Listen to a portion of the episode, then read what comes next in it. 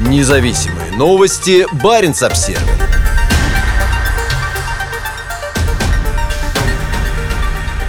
Российский военный сухогруз, нарушивший правила плавания в Арктике, вырвался из ледового плена. После трех недель в ледовом плену «Спарта-3» вышла на открытую воду. У военного транспортного судна не было разрешения на плавание в этом районе. Судно «Спарта-3» застряло в Енисейском заливе 13 декабря, возвращаясь из Дудинки в Архангельск. Несмотря на помощь ледокольного буксира «Кигариак», сухогруз не смог вырваться из ледового плена. На освобождение судну понадобилось более трех недель. По состоянию на 6 января «Спарта-3» направлялась в сторону Карских ворот, южной оконечности архипелага Новая Земля. Ее сопровождает ледокол «Адмирал Макаров». В районе также находится аварийно-спасательное судно «Спасатель Карев». В районе наблюдаются легкие льды. Судя по картам Российского арктического и антарктического научно-исследовательского института, в Баренцевом море суда ждет полностью открытая вода. Собственником и оператором «Спарты-3» является Рособоронлогистика, военная транспортная компания, занимающаяся доставкой грузов и техники в российские военные гарнизоны и города. Ситуация на борту была напряженной, поскольку запасы топлива и воды на судне значительно сократились, а экипажу пришлось бороться с обледенением. У судна не было необходимых разрешений на плавание в этом районе. По информации администрации Северного морского пути, «Спарта-3» могла осуществлять плавание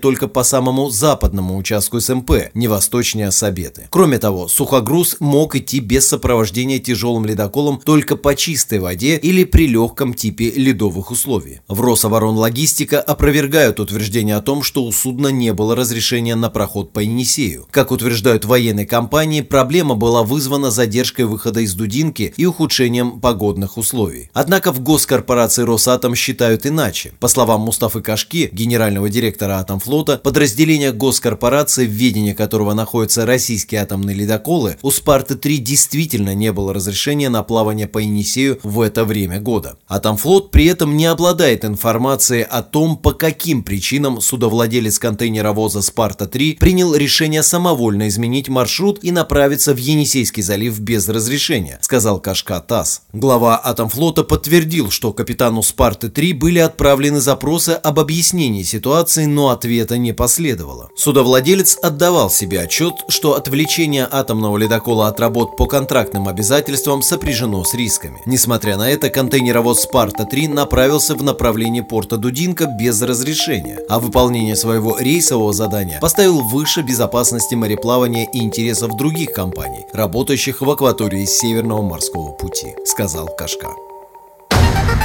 Независимые новости. Барин обсервис